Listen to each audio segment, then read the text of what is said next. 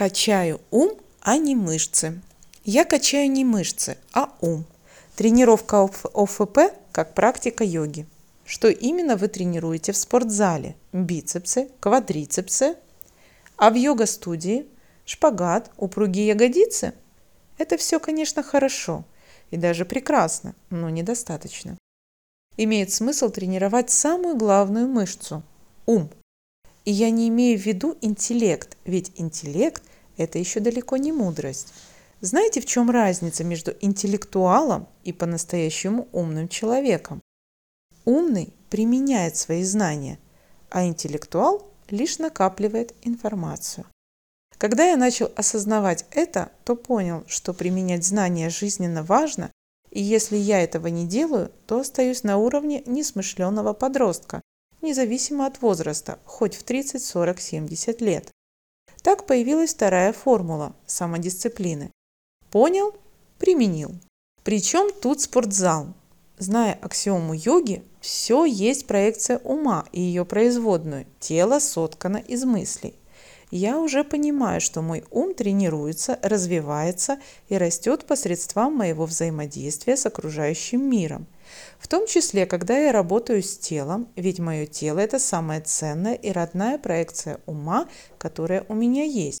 В йоге мы в основном учимся расслаблять свой ум. Очень полезный и очень забытый навык в современном социуме. Но согласно закону дуальности противоположностей, которому подчиняется этот мир, мы можем качественно расслабиться, если умеем качественно напрягаться и наоборот. Понимаете, о чем я? Слабый ум не умеет ни хорошо расслабляться, выключаться, ни хорошо работать, включаться. Когда я понял эту взаимосвязь, то стало очевидно, что тренировать свой ум активно включаться в работу не менее важно, как тренировать его выключаться и успокаиваться. И когда я тягаю железо, либо преодолеваю свои пределы в отжиманиях или в количестве минут в планке, то за поверхностной задачей иметь красивое сильное тело стоит куда более мощная цель – научить свой ум качественно включаться, когда это нужно.